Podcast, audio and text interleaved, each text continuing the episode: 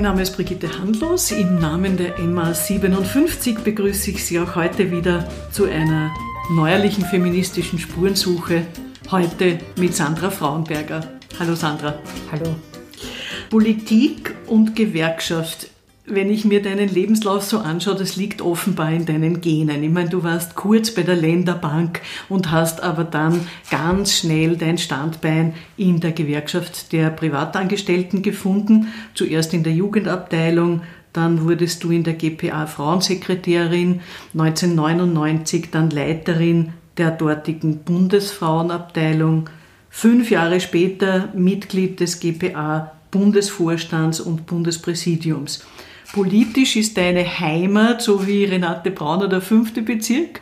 Da warst du auch äh, auf Bezirksebene lang tätig und sehr aktiv. Und dann ab Jänner 2007 amtsführende Stadträtin für Integration, Frauenfragen, Konsumentenschutz und Personal, also ganz eine kleine Abteilung. Mhm da ist man schon ordentlich ausgelastet. Und zehn Jahre später nochmal zum Draufsetzen das Gesundheitsressort übernommen und zwar zusammen mit den Sozialagenten und den Generationen und den Frauen. Das ist wirklich immer große und wichtige Bereiche in der Stadt. Im Mai 2018 bist du dann aus diesen Funktionen zurückgetreten und du bist jetzt Geschäftsführerin des Dachverbandes der Wiener Sozialeinrichtungen. Ich habe schon gesagt, so wie ein roter Faden zieht sich dein Einsatz für die Gleichstellung der Frauen durch deine gewerkschaftliche und politische Tätigkeit. Warum war dir das immer wichtig? Als ich angefangen habe in der Gewerkschaft, ehrenamtlich damals noch, waren ganz, ganz viele junge Burschen. Es war in der Jugendabteilung. Und ich habe dort immer, wenn einer in Zivildienst gegangen ist, den seine politische Referententätigkeit übernommen. Und wenn es zurückgekommen sind aus dem Zivildienst, bin ich wieder gesessen und habe für den Wolfgang Katzian die Briefe geschrieben. Und das habe ich nicht lang gebraucht, um zu erkennen, dass das nicht gerecht ist und dass es einfach da auch mehr Frauen braucht. Und dann habe ich angefangen, dort eigentlich, nachdem ich Simone de Beauvoir angefangen habe zu lesen und im Frauenbuchladen im achten Bezirk ein- und ausgegangen bin, habe ich mir dann so ein Herz gefasst und habe eine erste Frauengruppe in der GPA-Jugendabteilung gemacht. Und wenn mich damals nicht die Helga Stubianek, die war Zentralsekretärin in der GPA, geschickt hätte zu Johanna Donal in den Arbeitskreis Töchter können mehr, weiß ich nicht, ob ich dieselbe starke frauenpolitische Geschichte hingelegt hätte, wie ich es dann letztendlich getan habe. Jetzt muss man ja sagen, die Gewerkschaft ist jetzt kein großer Hort an Feminismus. Es hat sich was verbessert, das schon, aber die großen Führungspersönlichkeiten sind immer Männer gewesen. Ist das ein bisschen eine Betondecke dort? Also ich fand, dass die GPA schon immer eine sehr progressive Gewerkschaft gewesen ist. Und da haben Frauen auch immer eine Rolle gespielt. Also wie gesagt, wie ich da mit 18 reingekommen bin in die GPA, war meine Chefin eine Frau, die Helga Stubianek. Ah, das war ja mehr eine große Dame als eine Frauenrechtlerin oder aber sie hat Frauen gefördert. Das hat sie getan. Also sie hat, glaube ich, relativ schnell einen guten Blick darüber gekriegt, okay, wo gibt es da in meiner Organisation Frauen und die hat sie auch unterstützt und gefördert. Das war schon ein bisschen anders im ÖGB. Ich kann mich erinnern, wie die große ÖGB-Krise war. Da war ich oft an der Seite vom leider verstorbenen Rudi Hunsdorfer, der da die Präsidentschaft übernommen hat. Und da hat man Frauen wirklich auf, auf weiter Flur gesucht hat mich dann dazu bewogen, dass ich das Ganze am Prozess, was ich schon hinter mir gehabt habe, Mammutprozess, nämlich das Quotenprogramm der GPA, dann auch initiiert habe mit ein paar Freundinnen im ÖGB und das war auch erfolgreich. Also Aber weil du eben das äh, Seminar mit Johanna Donal angesprochen hast oder was sie initiiert hat, äh, sie hat ja immer gesagt, die Frauen müssen, wir müssen da was tun für ihr Selbstbewusstsein hat es in der Gewerkschaft besonderes Selbstbewusstsein von Frauen gebraucht, damit man sich dort durchsetzt? Jedenfalls. Und was man schon sagen muss, ist, dort waren viele Frauen aktiv, oft jetzt nicht, wenn du die gefragt hättest, bist du Feministin, hätten die vielleicht sogar zwei, drei Minuten überlegen müssen, ob sie es sind oder vielleicht auch für sich gar noch nicht den Anspruch stellen wollen, sich auch Feministin zu nennen. Aber sie waren Betriebsrätinnen, sie waren Vertreterinnen für viele Arbeitnehmerinnen und Arbeitnehmer und haben deren Interessen vertreten. Und natürlich auch Fraueninteressen vertreten. Und das war mir dann von Anfang an so ein Anliegen in der Frauenorganisation, diesen Betriebsrätinnen den Rücken zu stärken, Frauen in ihren Betrieben zu fördern. Also mein erstes großes Projekt war ein Projekt, wo es darum gegangen ist, einen Leitfaden zur betrieblichen Frauenförderung zu schreiben, den man dann in den großen Betrieben ganz gut umsetzen haben können. Jetzt äh, sagst du ja selber, Feministin sich zu bezeichnen, ist nicht immer so ganz leicht, obwohl der Feminismus im humanistischen Sinn bezieht sich ja auf alle. Es sollen einfach alle die gleichen Rechte haben und gleich behandelt werden und niemand diskriminiert. Es geht ja nicht immer nur um die Frauen beim Feminismus im besten Sinn. Wie verstehst du Feminismus, in auch in deiner jetzigen Arbeit? Feminismus ist Aktionismus und Kampf für Geschlechtergerechtigkeit. So verstehe ich das. Brauchen wir den Feminismus so, wie wir ihn früher verstanden haben, so in den 70er Jahren, oder braucht es einen neuen Feminismus? Ah, der neue Feminismus. Es, es, braucht den Feminismus, ja, und wir prägen den ganz unterschiedlich. Also mich haben Frauen geprägt, aber genauso habe sicher ich auch viele Frauen geprägt. Ich habe jahrelang war ich Personalstadträtin und Frauenstadträtin in einer Person. Da hast du schon auch die Macht, dafür zu sorgen, dass es tatsächliche Geschlechtergleichstellung gibt und hast auch die Möglichkeit, Frauen entsprechend zu fördern. Wir haben, wie ich aufgehört habe als Frauen- und Personalstadträtin, war es so, dass wir 36 Prozent Frauenanteil gehabt haben. Wir haben eine Quotenregelung gehabt. Ich habe eine Chefin gemacht vom Krankenanstaltenverbund, jetzt Gesundheitsverbund. Wir haben eine Personaldirektorin gemacht. Wir haben viele Abteilungsleiterinnen gemacht. Aber Und hast du von denen dann immer eingefordert, dass die auch darauf schauen, worauf du schaust? Ich muss sagen, meine Erfahrung war, das waren solche Frauen. Die haben auch darauf geschaut. Und das ist wichtig, dieses Netzwerken, dieses, dieses Bewusstsein, dass wir auf den Schultern von Frauen stehen, aber auch dieses Bewusstsein, wenn du dann in solchen Positionen bist, wo ich war, ja, dass auch auf deinen Schultern Frauen stehen. Und ich will deiner Frage mit diesem neuen Feminismus nicht ausweichen. Was mich so bereichert hat in meiner Arbeit war, dass ich mit vielen jungen, tollen Frauen gearbeitet habe, die meine politischen Referentinnen waren, die tolle Entwicklungen genommen haben, die haben mich unglaublich bereichert. Also es würde ja auch gar nichts bringen, sozusagen nur in dieser alten feministischen Literatur und in den Erinnerungen zu schwelen, sondern man muss sich dem immer wieder stellen und neu auseinandersetzen. Und da haben mich die Jungen inspiriert, aber auch motiviert und auch ein Stück weit Druck gemacht. Sie hatten auch Erwartungen an mich und ich finde zu Recht. Ich komme aus einer Generation der 70er, 80er Jahre, wo halt der Kampf äh, so gesellschaftspolitisch auch sehr vehement, aber auch durchaus lustvoll geführt wurde. Dazwischen ist das meiner Meinung nach ein bisschen abgeebbt.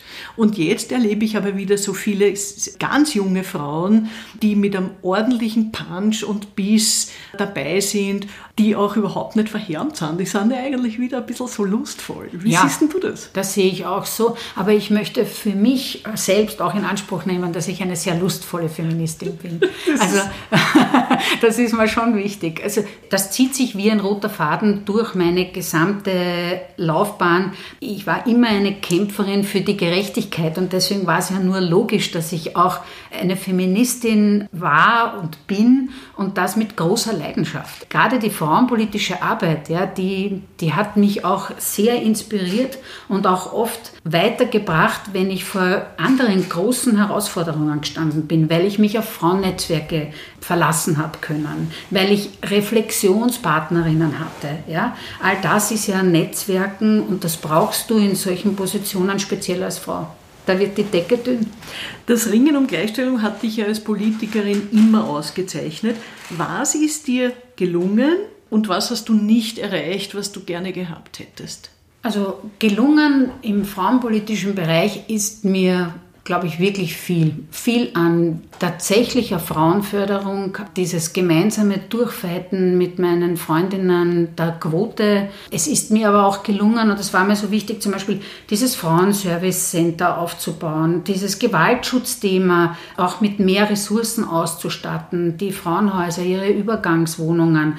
Und was mir noch, glaube ich, ganz gut gelungen ist, ist zu sagen, es gibt eben nicht die Wienerin oder die Frau, sondern das sind junge Frauen, das sind ältere Frauen, das sind Frauen im, im, im Arbeitsprozess, ja, Frauen in unterschiedlichen Lebensphasen und da haben die auch unterschiedliche Bedürfnisse, aber auch unterschiedliche Vorstellungen von ihrem Leben. Ist mir oft gar nicht so einfach gefallen. Weißt du, diese, dieses Sehen, wie es zum Beispiel eine Teilzeitfalle macht und dann aber das Bedürfnis, zu sehen von vielen, vielen Frauen, trotz dieser wunderbaren Kinderbetreuungsmöglichkeiten, die es in dieser Stadt gibt, in Teilzeit zu gehen, das ist ein bisschen eine Diskrepanz. Ja? Und mit dem musst du dann auch dealen, weil dann Oberlehrerinnen haft sich hinzustellen und zu sagen, ihr dürft nicht Teilzeit arbeiten, ja? da sagt dir jede Frau, du verlierst als Politikerin die Bodenhaftung. Das ist nicht immer so einfach. Noch eine Diversität, die ich gern ansprechen möchte, ist die ethnische. Also mhm. Wien ist ja auch eine Zuwanderungsstadt geworden, mit allen Freuden und allen auch äh, negativen Punkten. Wie ging es dir da in der Frauensangelegenheit? Also da musste man schon auch immer wiederum mit gewissen Communities ganz schön streng sein. Mein Vorteil war, dass ich zehn Jahre lang Integrationsstadträtin und Frauenstadträtin war. Das heißt, ich habe dieses Gender-Thema, diesen auch Frauenbefreiungskampf immer mitnehmen können, auch in die Integrationsarbeit. Sicher selbstbestimmt und unabhängig. Das gilt für jede Frau, die in dieser Stadt lebt. Und ich finde diese Diversität großartig. Und wir haben so Projekte gemacht für ein gutes Zusammenleben, wie zum Beispiel die Wiener Charta, wo es uns sehr gut gelungen ist, viele Frauen mitzunehmen. Trotz allem haben wir natürlich immer wiederum gemerkt, wie uns so patriarchale Strukturen da einfach ein Kreil reinhauen in unser frauenpolitisches Ziel von sicher selbstbestimmt und unabhängig. Ich muss aber dazu sagen, da darf man jetzt nicht seine Vorurteile im Kopf gleich bedienen. Welche patriarchalen Strukturen könnten das denn sein? Weil die finden wir überall. Wurscht in welcher sozialen Schicht, wurscht in welcher Community. Du hast die patriarchalen Strukturen jetzt angesprochen und diese strukturelle Benachteiligung, deren Grundlage ja patriarchale Strukturen sind, die ist ja nach wie vor unheimlich groß in Österreich. In anderen Ländern übrigens auch, aber in, weil wir heute jetzt über Wien reden, wie kriegen wir das los? Da geht es ganz viel um zum Beispiel den Wert von Arbeit. Da geht es natürlich um Regelungen, die, es ich sage immer so, dieser Kampf um die Gerechtigkeit ist natürlich immer ein Verteilungskampf. Das heißt, der feministische Kampf ist natürlich ein Verteilungskampf. Und wenn du gerecht verteilen möchtest, dann bedeutet das immer, dass eine oder in dem Fall eigentlich einer etwas weniger hat, damit eine gleich viel bekommt. Und jetzt bin ich zum Beispiel im Bereich der Sozialwirtschaft tätig. Das sind 83 Organisationen in der Stadt, die sozusagen das soziale Handeln organisieren, Pflege, Flüchtlingshilfe etc. etc. Enorm hoher Frauenanteil, zum Teil wirklich keine guten Rahmenbedingungen und keine gute Entlohnung, weil es eine reine Frauenbranche ist. Das ist strukturelle Benachteiligung. Und das kann man nur ändern, indem man solche Arbeit neu bewertet und besser bewertet und nicht durch den hohen Frauenanteil automatisch der Branche gleich mal weniger Wert zumisst. Das ist etwas, das ist ungerecht, das schreit zum Himmel und dort muss man ansetzen. Und wenn wir heute sagen, wir wollen mehr Frauen in der Pflege, ja, aber dann bitte gescheite Rahmenbedingungen und auch das entsprechende Gehalt. Die Susanne Feigl hat in dem Gespräch gesagt, die Männer müssen sich mehr mit sich selber beschäftigen. Die Frauen haben ihre Rolle, sei in den letzten Jahrzehnten dutzendfach hinterfragt. Das müssten die Männer auch machen. Wie siehst du das? Ja, das hat was. Mir ist viel wichtiger darauf hinzuschauen, dass wir Frauen auf jeden Fall unsere eigenen Reflexionsräume haben. Ja, also Jana Donald hat schon immer gesagt, die Frauen brauchen ihren eigenen Raum, sie brauchen ihre Frauenorganisationen, sie brauchen diese Räume, wo sie reflektieren können, wo sie sich rüsten können und wo sie so gemeinsam Ziele und Kraft schöpfen können und sich setzen können. Das ist für mich das ganz Relevante. Die Männer haben eh ihre Netzwerke. Ich glaube, sie werden nicht so viel Zeit damit verwenden, ihre Rollen darin zu reflektieren. Da geht es meistens um was anderes, wie wir alle miteinander wissen. Aber da sollen sie sich schon selber organisieren. Du hast zwei Söhne. Wie erziehst du die in Sachen Gleichberechtigung? Wir leben das gut vor. Ich bin äh, 2007 Stadträtin geworden. Mein Mann war in Karenz bei meinen Söhnen etc. Und wir haben immer versucht, ein sehr gleichberechtigtes Bild abzugeben äh, für unsere Söhne, sie da auch entsprechend immer wiederum in die Pflicht zu nehmen. Manchmal war es sogar eher in Richtung meinem Mann als in meine Richtung. Der hat schon sehr viel Versorgungsarbeit übernommen. Also wir haben, wir, wir sagen auch manchmal, wir haben ein bisschen verquerte Rollenbilder gehabt. Das ist jetzt sicher anders, aber jetzt sind meine Söhne 23 und 16. Ich glaube, sie sind sehr feministische junge Männer. Ich frage das auch deshalb, weil ganz oft haben in diesen Gesprächen die Frauen gesagt, ein ganz wichtiger Einfluss in ihrem, Le in ihrem feministischen Leben war ihre Mutter. Die Abhängigkeit der Mütter damals, dass sie nicht raus konnten aus dem, wo sie festgesessen sind. Das ist aber jetzt natürlich anders. Das ja? war aber auch mein Befreiungskampf. Also meine Mutter war Hausfrau, mein Vater war Arbeiter. Wir kommen aus Simmering, beide nicht gut gebildet gewesen. Ja, und trotzdem so dieser Anspruch, äh, unserer Familie geht es gut und deshalb muss die Frau nicht arbeiten. Also das war, glaube ich, einer der ersten Zünder in, in Richtung, das, also das, das Konzept passt für mich überhaupt nicht. Was war für dich in der Politik am schmerzlichsten und was hat dich am meisten gefreut? Am schmerzlichsten war sicher diese Hackeln, die du ins Kreuz kriegst von Männern, egal ob jetzt in der eigenen Partei oder auch von mir aus in den Medien. Und zwar jetzt gar nicht so schmerzlich, weil es mal kurzfristig wehtut, sondern weil man sieht, dass das eigentlich in unserer Gesellschaft noch möglich ist, ja? dass man uns Frauen immer Zuschreibungen gibt, die man Männern einfach so nicht geben würde. Ja, wenn ich etwas durchgesetzt habe, ein neues Projekt vorgestellt habe oder eine, eine politische Forderung aufgestellt habe, ja, da war das nie verbunden mit einem starken Bild von mir, speziell im Boulevard, sondern es war immer, also das, das ich habe mir oft gefragt, wo haben die das schiere Foto gemacht? Und das ist so, dass dieses Gegen Frauen verwenden, das war schon schmerzlich. Und da, damit verbunden ist aber vielleicht auch gleich das, das gute Gefühl oder das, was so erfolgreich war, das ist schon diese Frauensolidarität. Die habe ich erlebt. In der Organisation, in der Gewerkschaft, genauso wie in der großen, großen Organisation äh, der Sozialdemokratie diese, wo junge Frauen, Frauen aus den unterschiedlichsten Bereichen ja wirklich solidarisch miteinander versucht haben, gemeinsam frauenpolitisch was weiterzubringen.